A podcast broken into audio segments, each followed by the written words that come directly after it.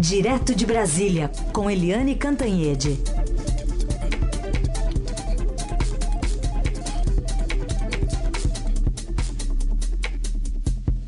Oi, Eliane, bom dia.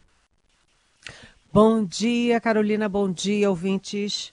Começar falando então sobre esse inquérito da Polícia Federal mirando Temer, é, a sua filha, o seu melhor amigo, Rocha Loures, um pessoal aí que a gente já tinha falado bastante, bastante no noticiário e agora foi para frente depois de tantos adiamentos e depende da PGR abrir ou não essa denúncia, né? Pois é, a gente, inclusive, na época, né, alguns meses atrás, a gente comentou aqui na Rádio Eldorado, aliás, não foi nem comentário, eu trouxe a informação de que boas fontes minhas tinham dito que não tinha sido uma, um acordo meio velado, não é um acordo explícito, mas um acerto é, velado entre Polícia Federal, entre o Ministério Público e. Uh, a própria Justiça, talvez, inclusive, o próprio Supremo Tribunal Federal, para adiar, para empurrar com a barriga esse inquérito do, contra o presidente Michel Temer por causa da Rodrimar, por causa daquele decreto dos portos que, enfim, atinge em cheio lá o Porto de Santos e tal. Uh, por que, que eles queriam esse adiamento? Porque o presidente Michel Temer já tinha sido atingido por duas denúncias. Né? Ele gastou todo o capital político dele se depend... é, defendendo das denúncias na Câmara é, salvando o mandato, salvando o pescoço. Depois veio greve de caminhoneiros, quer dizer, a economia brasileira, o Brasil, foram muito sacudidos com essas coisas todas é, contra o governo Temer. Então houve assim um, um acordo velado, eu não sei nem se eu posso falar a palavra acordo, mas assim, um acerto velado é, para empurrar com a barriga essa, esse novo inquérito dos portos, exatamente para evitar mais solavancos na economia, mais solavancos no país. Ou seja, era uma coisa assim: o Temer está mesmo terminando o mandato dele, faltam só alguns meses, então a gente vai deixando ele se arrastando, se arrastando até concluir o mandato eh, no dia 1 de janeiro. Ele passa o bastão para o novo presidente e aí enfim, as coisas que são contra ele na polícia, na justiça e na procuradoria geral andam para frente. E assim foi feito, porque houve quatro adiamentos das investigações, exatamente com essa intenção de empurrar para frente, empurrar com a barriga. E agora a Polícia Federal conclui o inquérito, indiciando 11 pessoas, pedindo a prisão, inclusive daquele grande amigo, grande aliado, né, uma espécie de braço direito do presidente Temer, que é o Coronel Lima, da mulher do Coronel Lima também, que é uma arquiteta, e inclusive eles estão é, proibidos de sair do país. Esses que têm a prisão, têm o pedido de prisão e, e, a determinação de não sair do país. Inclusive, aí, como eu citei, Coronel Lima e a mulher dele. Agora, além deles, também houve indiciamento, pedido de indiciamento aí da uh, do presidente Michel Temer e da filha dele, a Maristela, que teve uma obra na casa dela financiada com um dinheiro que as investigações dizem que é um dinheiro suspeito e que vem aí triangularmente a partir desse decreto dos portos que favoreceu a Rodrimar. É, tem uma triangulação, o dinheiro sai daqui, entra dali, o governo assina o decreto daqui, é, enfim, um grande, um grande acordo aí que a PGR, é, que o, a Polícia Federal é, diz que é um crime. E agora o que, que vai acontecer? Né? Depois que a PF conclui o inquérito, pede indiciamento, isso vai para a Procuradoria-Geral da República e aí depende da Procuradoria, da Procuradora-Geral Raquel Dodge, é, pedir ou não a denúncia pedindo ou não a denúncia, isso vai para o Supremo e o Supremo tem que dizer sim ou não. Vamos pensar bem, né? Faltam o quê? Dois meses e meio para o fim do governo. É, o Congresso também aí acabou de sair de uma eleição, muita gente foi derrotada, é um Congresso que está muito, vai ser muito renovado ano que vem. É muito difícil que haja alguma conclusão e que o presidente da República seja derrubado dias antes de acabar o mandato dele. Mas aí a, a, mas a guerra continua, porque o Temer sai do governo no dia 1 de janeiro e ele perde o foro privilegiado. Ele perdendo o foro privilegiado, ele cai na primeira instância e a vida do presidente Michel Temer pode ficar bastante complicada a partir do ano que vem nessas questões de polícia e de justiça. Agora, Carolina, você falou bem que isso veio, é, apesar de vir já no final do mandato, para não prejudicar o país e não prejudicar a economia, veio no momento em que o Temer estava aí todo felizinho com Fica Temer, até a rejeição ao governo dele deu uma recuada. Tinha dado uma uma diminuída e o clima no palácio estava bem mais ameno, mas agora vai piorar tudo de novo, né? Aliás, vamos só ouvir para dar uma acalmada aqui essa fala do, do Temer, até gostando do, da hashtag que pegou nas redes sociais. Vamos ouvir um trechinho. Quando os senhores vêm aqui para a tribuna como fez o Glaucio, né, para dizer, olha, reforma trabalhista, etc., a terceirização, foram momentos extraordinários eh, do seu governo. Isso se deu sem traumas, porque depois daqueles quatro, cinco meses inaugurais, iniciais, nós não tivemos esse problema no país. Eh, não tivemos movimento de rua, não é? Não tivemos. Tinha, claro, de vez em quando tem. Você vai num lugar qualquer, tem 5, 6, 10, 40 que se reúnem, ah, fora Temer, etc. Né? Essas coisas assim. Né? Mas isso faz para a democracia. Eu ouço aquilo e de que coisa boa. Tem gente se manifestando, é verdade. É, não é? Mas se bem que agora tem um Fica Temer aí que está correndo pela, pela rede, né? Todo animadinho, né? todo animadinho, mas essa, esse inquérito aí da Polícia Federal é. era uma questão de tempo. Todo é. mundo sabia que vinha, só não sabia quando vinha. Veio agora, já na reta final, nos, nos últimos dois meses e meio do governo. Agora, só para uma dúvida, Eliane, você falou que, é, enfim, se for depois de 1 de janeiro, a gente já tem na primeira instância esse inquérito é, tomando corpo. Mas é, aí não vai para o Supremo, né? Aí não tem mais decisão do Supremo ser tomada, né? Não, porque, bem, a decisão que o Supremo precisa tomar é se envia para a primeira instância, hum. que é uma hum. coisa quase burocrática. Entendi. Porque se o presidente ele sai do governo, ele perde o foro privilegiado. Aí o Supremo diz: é, agora não temos mais nada a ver com isso uhum. e manda para a primeira instância, como fez com deputados e senadores depois que o Supremo entendeu que quando o crime não é cometido durante o mandato, é, não tem sentido de ficar no Supremo. Muito bom. Bom, vamos falar também sobre é, o que está acontecendo nos bastidores já para se conseguir uma vaguinha de presidente da Câmara e do Senado né? A gente está falando ainda de um segundo turno, né? Muita coisa ainda nas conjecturas, mas está pegando fogo essa disputa, hein? Olha, mas está mesmo, sabe?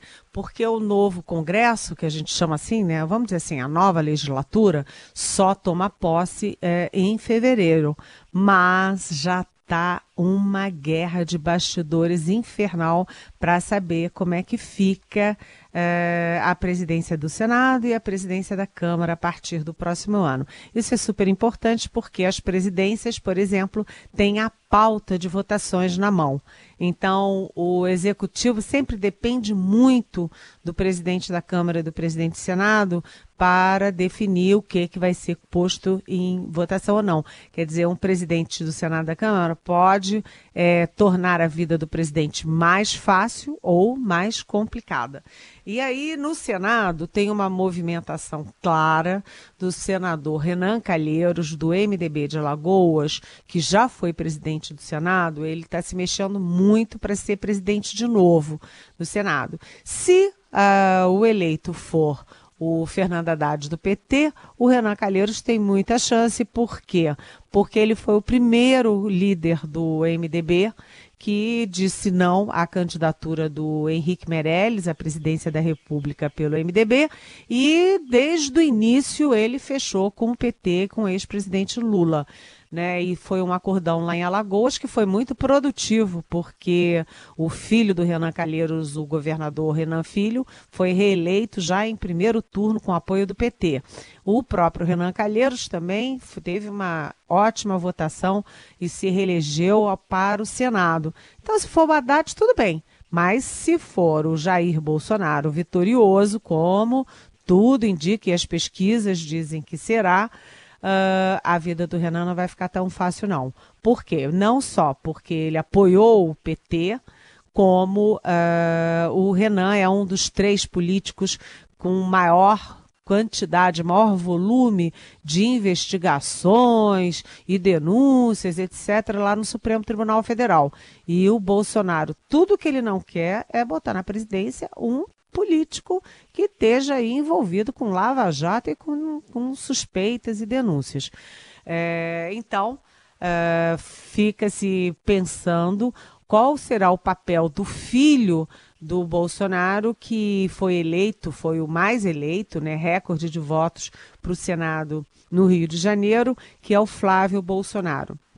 Será que o uh, Bolsonaro poria o próprio filho, daria apoio ao próprio filho para presidir o Senado? Ou prefere que o filho fique como uma, vamos dizer assim, um grande mentor, um grande. É, um grande poder paralelo ali no Senado, mas põe alguém na presidência? Essa é uma dúvida. Na, que, na questão da Câmara, é, tem um candidato que está aí desde o ano passado, muito claramente colocado, que é o atual presidente Rodrigo Maia, do DEM do Rio de Janeiro. Rodrigo já se mexe bastante ele quer muito ficar. Ele tem uma boa relação com o Bolsonaro, que é deputado como ele, né? Está lá na Câmara há 27 anos, eles têm uma boa relação. O Rodrigo é do Rio de Janeiro, se dá bem com a família Bolsonaro, com os filhos dele políticos. E, além de tudo, o Rodrigo tem uma ligação forte com o Paulo Guedes, que é o posto Ipiranga do Bolsonaro, é o economista da equipe do Bolsonaro. Né? O Rodrigo é economista e ele tem é, uma visão liberal próxima ao do Paulo Guedes, ou seja, poderia ser uma mão na roda para aprovação de reformas logo no início do governo. O, o é, Rodrigo Maia é muito experiente, é, consegue negociar bem com o centrão, com a esquerda, com a direita, mas o PSL que fez a segunda bancada da Câmara, a primeira é o PT, é com 56 deputados. A segunda é o PSL com 52. Mas o PSL acha que vai ganhar adesões e que vai chegar em primeiro lugar na Câmara é, na posse em fevereiro. E aí o PSL quer a presidência. Né? Então o, tem um nome forte do partido que é o Luciano Bivar que é o fundador do PSL e que está aí botando as manguinhas de fora querendo a presidência. Além disso, o Estadão é, relata hoje uma reunião da nova bancada do PSL em São Paulo, é, já defendendo que o, o, outro filho do Bolsonaro, o Eduardo Bolsonaro, que foi eleito deputado federal por São Paulo também, com uma votação estrondosa e tal, seja o um novo presidente. Vai ser muito esquisito, viu, Carolina, se o Bolsonaro assumir, se ele ganhar e se ele assumir e puser um filho presidente do Senado e outro presidente da Câmara, porque aí vamos dizer que vamos concordar, né? É muito comum ter filho de político na política, mas não é comum você ter um triunvirato assim, né? Presidente do Executivo, da Câmara e do Senado, todo mundo com o mesmo sobrenome.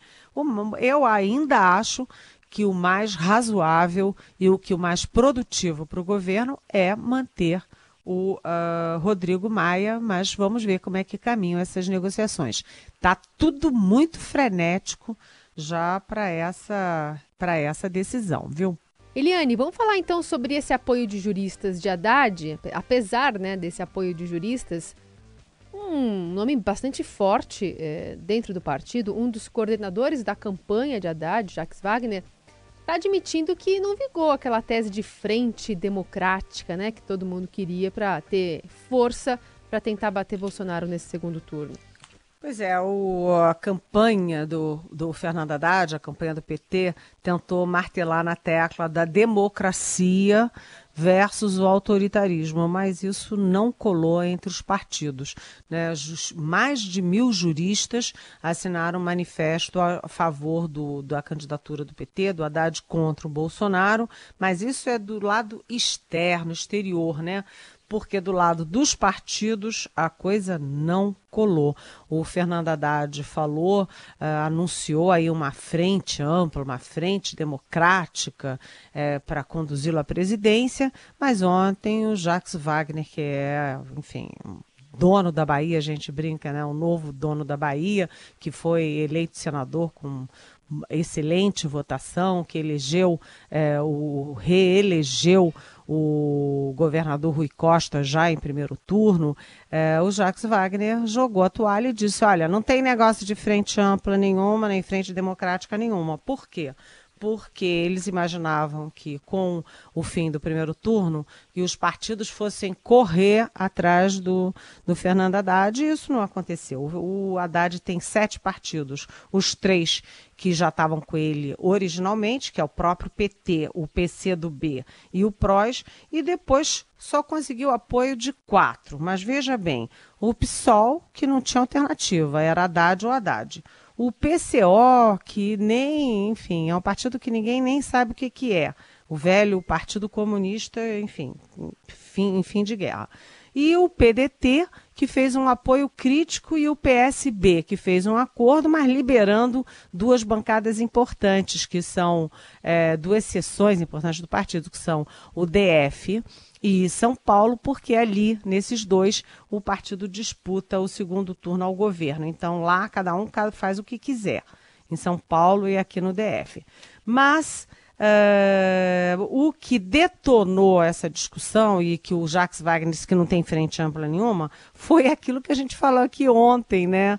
Que a gente até mostrou o áudio do Cid Gomes, uhum. que é irmão do Ciro Gomes, que é um dos principais líderes do PDT, dizendo numa reunião do PT, botando o dedo em riste, dizendo: olha, vocês vão perder, vocês não fizeram meia-culpa nenhuma.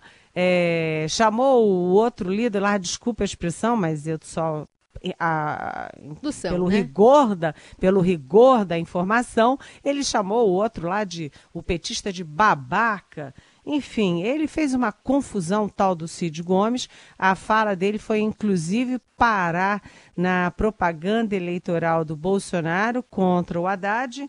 E essa, essa manifestação do Cid Gomes é, foi um ataque é, frontal à candidatura do Haddad, que é, enfim, é, ficou, é, ficou exposto. E, e, e, o ataque do Cid Gomes mostrou principalmente o isolamento da candidatura Haddad no, na reta final, nas últimas semanas da campanha. É, você vê que ele tentou, o Haddad tentou um apoio do Fernando Henrique Cardoso, o Fernando Henrique Cardoso deu uma entrevista para o Estadão dizendo que tem um muro entre ele e o Bolsonaro. E tem uma porta é, entre ele e o Haddad, mas essa porta continua fechada. O Joaquim Barbosa, que era previsto dar um apoio a ex-presidente do Supremo, até agora nada. O Ciro Gomes é, pegou um avião e viajou com a família para o exterior. O Cid Gomes faz esse papelão numa reunião do próprio PT. É, aí todo mundo que o, que o Haddad fala que vai ser ministro agradece muito, diz que ficou muito feliz, mas dispensa o convite. Ou seja, a candidatura do Bolsonaro está colhendo apoios por gravidade, todos os apoios caindo de Maduro na candidatura que é favorita pelas pesquisas, e a candidatura Haddad está muito isolada. E o Cid é, Gomes, irmão do Ciro Gomes, tem um papel que a história vai registrar que é importante nesse momento. Muito bem. E só para concluir, queria ainda que você falasse rapidinho, Eliane, sobre essa hum, frente de trabalho, ou as frentes de trabalho é, do TSE, do Ministério da Segurança Pública, É, até porque a gente tem muitas fake news circulando por aí. Teve até uma fala agora do ministro Jungmann dizendo que é uma ameaça à presidente do TSE, a ministra Rosa Weber. Obviamente representa um crime, mas isso é apenas um dos problemas dele, né? É, é, o TSE demorou muito nisso, porque a gente falou aqui algumas vezes na Rádio Eldorado, eu inclusive é, tinha conversado na época com o, o chefe do Gabinete de Segurança Institucional, o general Sérgio Tchegoin, tinha conversado com o próprio uh, ministro Raul Jungmann sobre uma, vamos dizer assim, uma frente, não tem a frente do PT, mas eles tentaram fazer uma frente do TSE, do GSI, do Ministério da Segurança, Ministério da Defesa, contra as fake news. E, na verdade, isso nunca se reuniu, nunca se materializou, tanto que quem teve um papel importante é, contra as fake news foram os órgãos de imprensa, né? O Estadão tem uma checagem, uh, o Sistema Globo tem checagem, todo mundo tem checagem sobre o que, que é fake news e o que, que é, é notícia verdadeira. É, e ontem o TSE subitamente acordou e teve reunião à noite. Eu até falei com o ministro Jungmann ontem, antes da reunião. Teve uma reunião do TSE, Tribunal Superior Eleitoral, do GSI, que, como eu falei, é o Gabinete de Segurança Institucional, do Ministério da Segurança, enfim. É, lá no TSE para discutir três assuntos. Essas ameaças que estão sendo feitas é, pela internet contra a ministra Rosa Weber. O Raul Junkman já enviou para a Polícia Federal, já foi aberto inquérito e ele me disse que tem certeza que vão descobrir de onde partem essas ameaças da presidente do TSE. A segunda questão é fake news. Né? Hoje, inclusive, vai ter uma reunião da, da Rosa Weber às sete e meia da noite com os advogados da campanha do Haddad e da campanha do Bolsonaro para discutir essa questão né? Pra, é, enfim, ela vai endurecer ali a cobrança para evitar isso.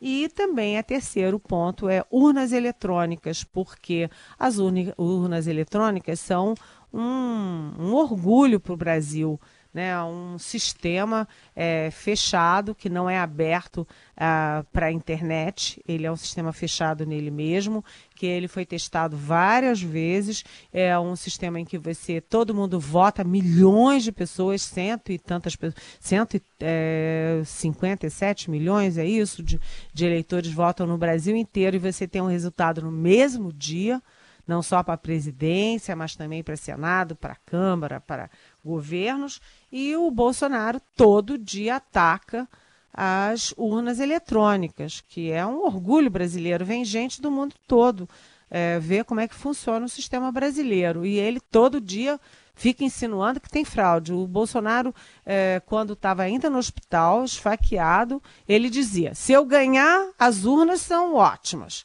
Se eu perder, é porque teve fraude.